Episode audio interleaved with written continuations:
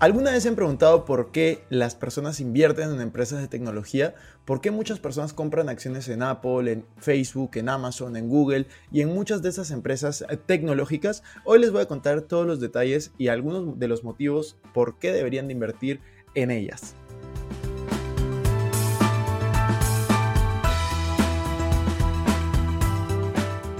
Hola amigos, ¿cómo están? Bienvenidos a un nuevo episodio de Invertir Joven. Mi nombre es Cristian Arens y les doy la bienvenida. Este podcast tiene como objetivo principal darte las mejores herramientas y los mejores tips para que aprendas a manejar tu dinero. Aquí creemos en la importancia de la educación financiera como medio para alcanzar tus metas y tus sueños. Recuerda que en este programa siempre hablamos de inversiones, finanzas personales y de emprendimiento. La frase de este podcast es, el dinero es un excelente esclavo, pero un pésimo amo. Aquí van a aprender a hacer que el dinero trabaje por ti para que tú puedas tener más tiempo y energía en hacer las cosas que realmente te gustan y te apasionan. Hoy vamos a hablar de un tema súper interesante y es por qué invertir en empresas de tecnología. Les voy a dar algunos motivos, les voy a mostrar el crecimiento que han tenido a comparación del S&P 500, que es un fondo indexado como hemos hablado en otro episodio. Pero hablar de tecnología es imposible si es que no hablamos de las famosas FANG.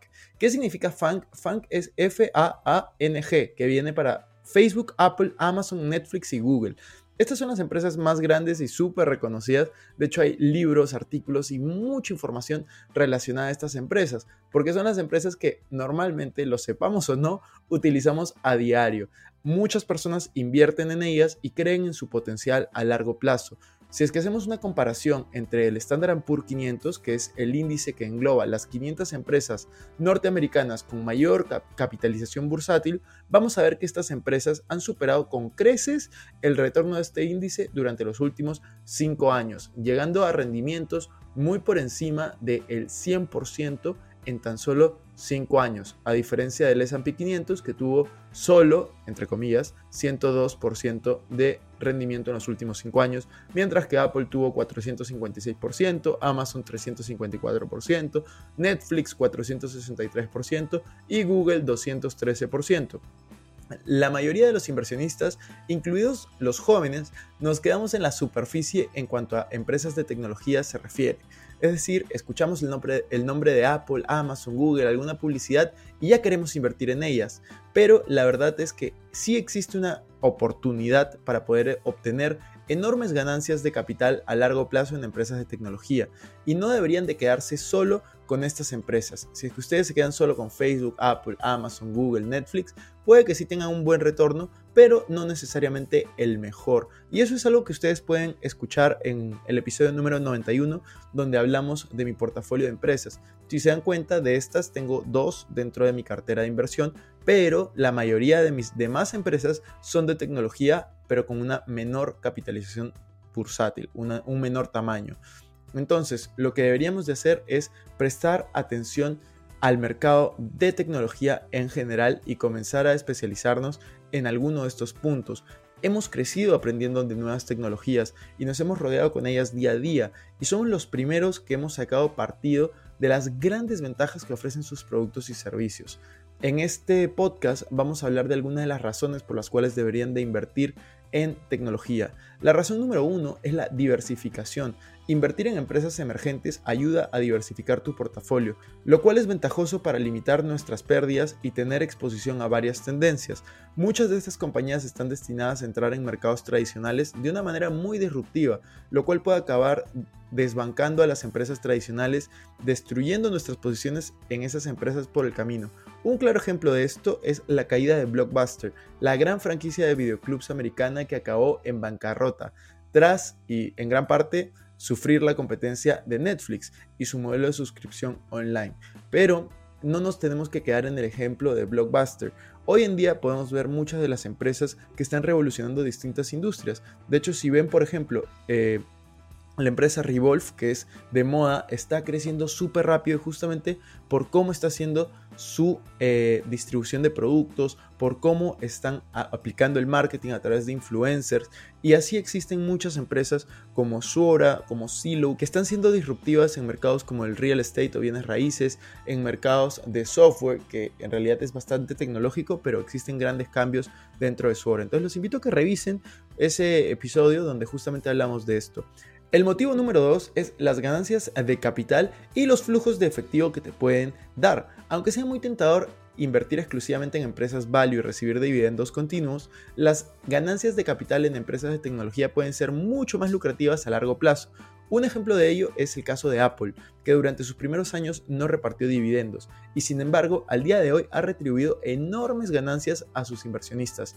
Warren Buffett, considerado uno de los inversionistas más grandes de toda la historia, si es que no es el mejor, ha recibido más de 3 mil millones de dólares en dividendos solo por su posición en Apple. Otras empresas tecnológicas, aunque por ahora no paguen dividendos ya que prefieren reinvertir el dinero en proyectos innovadores y expandirse internacionalmente, pueden madurar en un futuro y tomar el mismo camino que permita a sus inversionistas generar no solamente ganancias de capital, sino flujos de efectivo. El motivo número 3 es la globalización. Debido a su condición de empresas digitales nativas, muchas empresas tecnológicas se desentienden de fronteras rápidamente en su evolución. En poco tiempo distribuyen sus servicios en cientos de países, lo cual incrementa sus ingresos de manera exponencial. DocuSign, por ejemplo, empresa americana conocida por sus servicios de firma electrónica, cuenta con usuarios en más de 180 países e ingresos por 974 millones de dólares en el año 2020, aunque solo tenga oficinas en 12 países según su página web. Y así como DocuSign, existen muchísimas empresas y muchísimos negocios de tecnología que tienen oficinas en muy pocos países, pero tienen clientes alrededor del mundo. Pero aquí viene la gran pregunta, ¿cuál es la mejor forma de invertir en empresas de tecnología? Llegados a este punto, la gran pregunta es, ¿cuál sería no solamente la forma de invertir, sino cuál sería la mejor forma para poder invertir? Para el inversor que recién empieza o amateur, que tiene un día a día muy ajetreado y con muy poco tiempo para investigar a fondo estas empresas y escoger una, pues se le recomienda invertir en un fondo indexado que se hace a través de un instrumento que se llama ETF. Los ETF, que significa Exchange Traded Fund, es decir, son fondos de intercambio colectivo, por así decirlo, ofrecen exposición tanto a geografías como a sectores y empresas diferentes a coste muy muy bajo.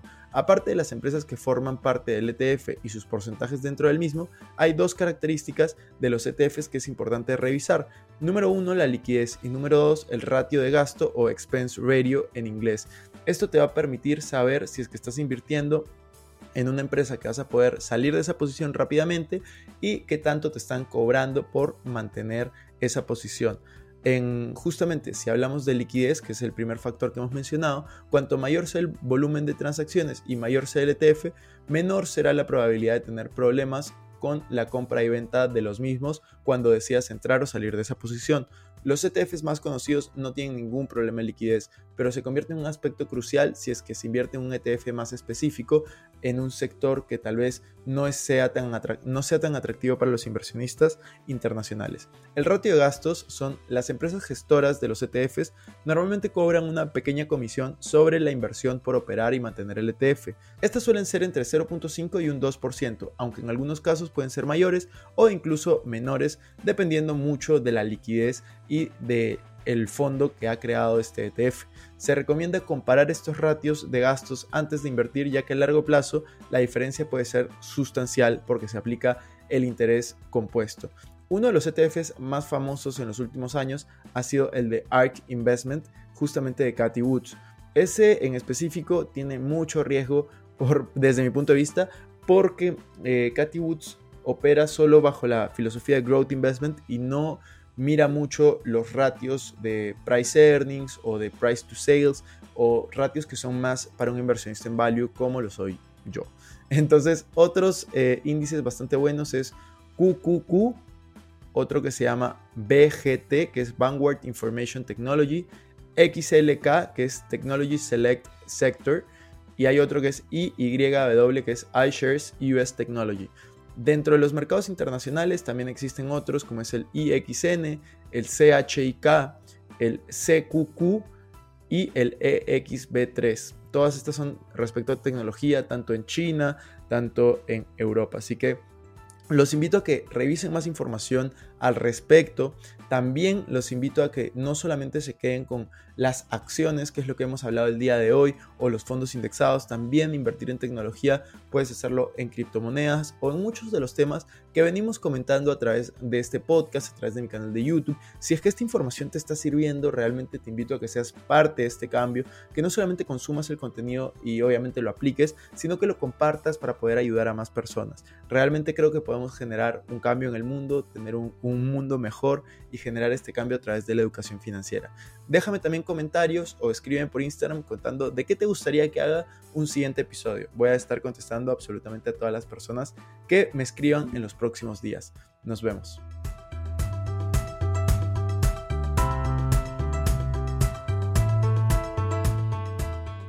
Bueno amigos, eso fue todo por este episodio. No me quiero ir sin antes invitarte a que te suscribas a mi canal de YouTube. Me puedes encontrar como Cristian Arens. También a que me sigas en Instagram como Arens Cristian y que te unas a todos nuestros grupos gratuitos que van a estar en la descripción. No te olvides también de visitar nuestra página web invertirjoven.com, donde vas a encontrar artículos de finanzas personales, inversiones y emprendimiento. Si nos estás escuchando desde Spotify, no olvides ponerle follow para no perderte ningún episodio. Y si estás en iTunes, ponle 5 estrellas y deja tu comentario. Sería genial también que puedas compartir este episodio para ayudar a más personas. Gracias por estar aquí, conmigo hasta la próxima semana y recuerda que la frase de este programa es el dinero es un excelente esclavo, pero un pésimo amo. Hasta la próxima.